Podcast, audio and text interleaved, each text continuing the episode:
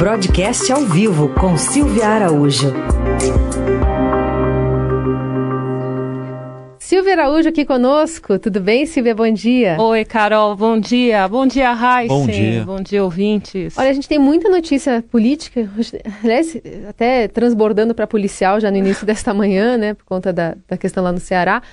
Mas é, no mercado financeiro também, né? Agora são 8h26, 9 horas tem novidade e o governo já está se antecipando. Pois é, Carol, agora cedinho, né? Faz pouquinho tempo, há 10 minutos atrás, o Banco Central anunciou redução de depósitos compulsório, de compulsório sobre os depósitos a prazo que, que significa isso? Significa que os bancos, você tem lá os depósitos à vista, que é tudo que você deposita em dinheiro à vista para o banco, e tudo que você faz em depósitos a prazo e poupança também. Isso são considerados depósito a prazo. Sobre esses recursos todos que entram no banco, o Banco Central tira um pouco desse dinheiro de circulação para poder conter aí também é, o valor do dinheiro, senão você tem uma desvalorização muito forte do dinheiro. Então são recolhidos para o Banco Central um percentual de tudo isso que é depositado nos bancos, com uma remuneração bem baixa, com uma remuneração de Selic. Tanto que no mercado financeiro costuma se dizer que esse dinheiro não tem remuneração nenhuma.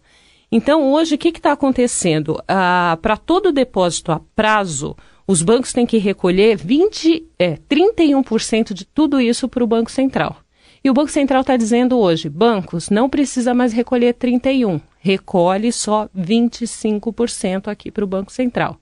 Então, essa diferença de 31% para 25% é injetada no sistema financeiro como dinheiro. E isso vai significar 49 bilhões de reais a mais no sistema financeiro que os bancos podem emprestar no crédito.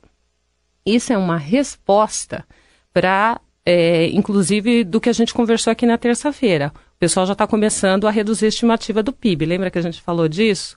Uhum. Estão achando que a economia vai crescer menos. Achando que a economia vai crescer menos, já há uma pressão do mercado financeiro para que o Banco Central reduza ainda mais a Selic.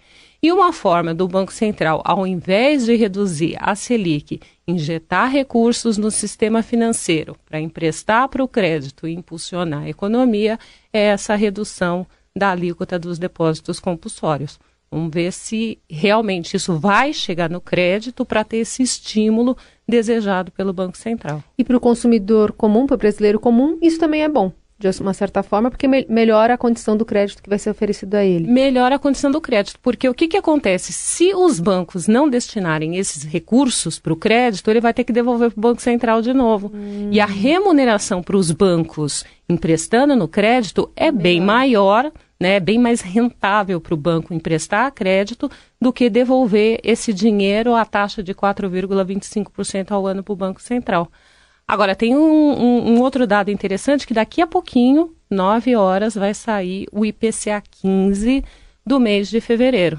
E esse IPCA 15, ele deve ser o menor para mês de fevereiro desde o Plano Real lá em 94.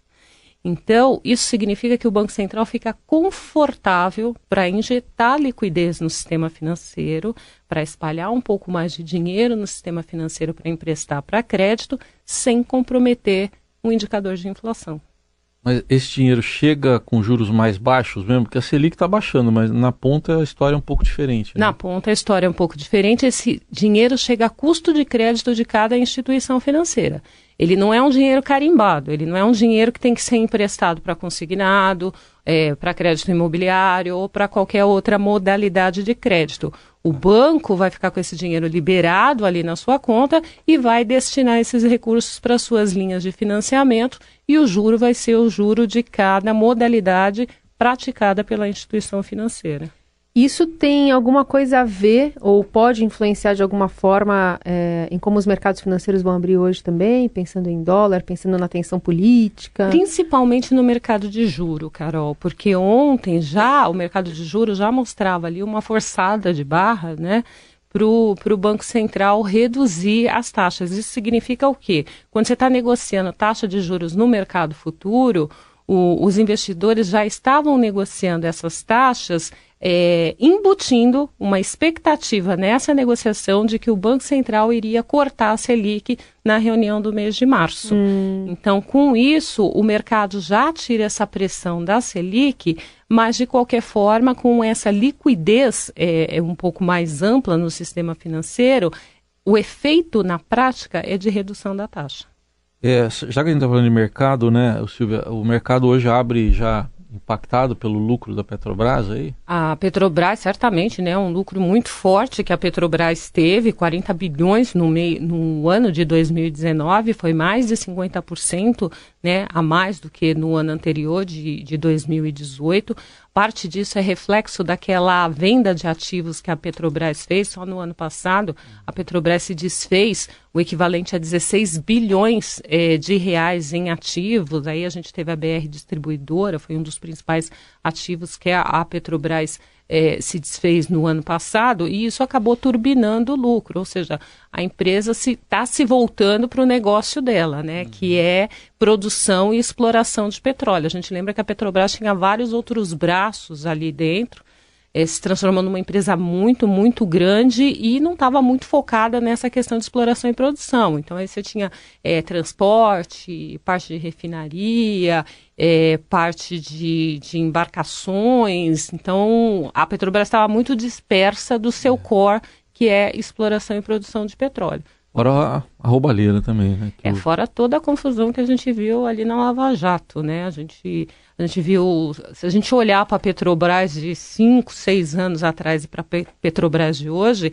é uma outra empresa. Tanto que no mês passado teve aquela oferta de ações da BNDESPAR, né, do, do braço é, de participações do BNDES, vendeu uma quantidade é, bastante significativa, vendeu quase tudo que o governo tinha via BNDESPAR na Petrobras e foi um sucesso, né, tanto aqui no Brasil como os investidores estrangeiros também demandaram muito essa oferta, tinha, tinha demanda para três vezes essa oferta da Petrobras. E o resultado, os investidores estão vendo que a empresa realmente se tornou uma empresa lucrativa. Né? É interessante porque a gente, ao, ao ver a, a, reportagem hoje falando sobre esse lucro da Petrobras, também vê a questão da suspensão gre da greve dos petroleiros e uma, uma negociação que está se arrastando Sendo que é, boa parte da reivindicação desses, dessa categoria é também em relação a, a como a Petrobras está vendendo seus ativos, a questão salarial também, a questão das demissões é meio que vai num um contraste com o que eles É, é uma transformação da empresa, né? É. Os próprios funcionários da empresa estavam acostumados com outro tipo de empresa, né? Gestão, com uma empresa é. de gestão, com vários outros ativos. Então, nessa questão da greve dos petroleiros,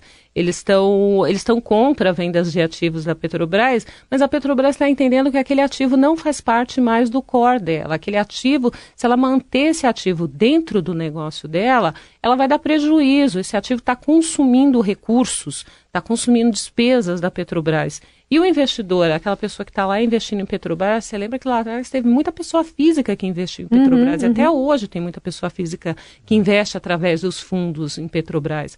E essa pessoa quer que a empresa dê lucro. E a empresa está limpando, expurgando aqueles ativos que estão contaminando seus resultados para maximizar os lucros para os seus acionistas. E né? reforça, né, que, enfim, é, não deve ceder a categoria porque está dando certo o plano que que foi implementado. É, e esse anos, né? resultado né? de hoje, ele joga a luz aí para esse primeiro trimestre da Petrobras, que deve ser um pouco, o primeiro trimestre de 2020, deve ser um pouco contaminado por conta da, é, da greve, mas de qualquer forma o acionista ele está tranquilo, uhum. ele sabe, na visão do acionista, ele entende que o que a Petrobras está fazendo a título de desinvestimento é para maximizar o lucro dele.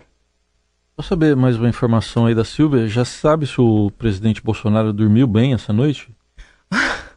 Ele ia ficar lendo, né, Raíssa? Ele ia ficar lendo a reforma administrativa, é, é então, mas parece que ela não chegou, não. Ele deve ter dormido bem sim, né? Ah, tá Porque eu acho que com esse texto ele não vai dormir muito bem, Sem não. contar que, que tem... o assunto não é daqueles mais palatares para você passar a madrugada lendo. Né? Exatamente, né? né? Mas de qualquer forma, né, a administrativa ainda está empacada, a gente não sabe é, a cara dela, o desenho dela, o, o, o pessoal da economia ali, é, da turma do, do Paulo Guedes, ia entregar esse texto para Bolsonaro, que ele disse que ia passar a noite lendo. Mas o que a gente tem de concreto, pelo menos até agora, é que, enfim, existe uma comissão para a reforma tributária, né? Uma comissão mista, é, formada por 25 senadores e 25 deputados. Olha que curioso. Primeiro, essa comissão ela seria montada por 15 parlamentares de cada casa. Uhum. Depois falou-se em 20. E aí subiu para 25. Aí vocês imaginam como vai ser difícil, com 50 parlamentares, chegar a um consenso sobre a reforma tributária no Brasil. E do lado de cada um deles tem os seus governadores aí lutando para manter um o seu ICMS, né? E sabe, ele não fica lendo no carnaval, que aí daí não precisa Pois é, parece tem que tempo ele vai... compartilhar alguns vídeos. Parece assim. que ele vai passar na praia, a Raíssa, no, no carnaval, e uma boa leitura ali na cadeira de praia é o texto da reforma administrativa. Né? Em cima de um barco que ele gosta também, né? De pescar, assim, já é. não dá. Já deixa mareado ali, né? Pode ser. Silvia, obrigada. Obrigada por estar aqui essa semana. Até semana que vem. Bom Tchau, carnaval. gente. Bom carnaval para vocês. Tchau. Tchau.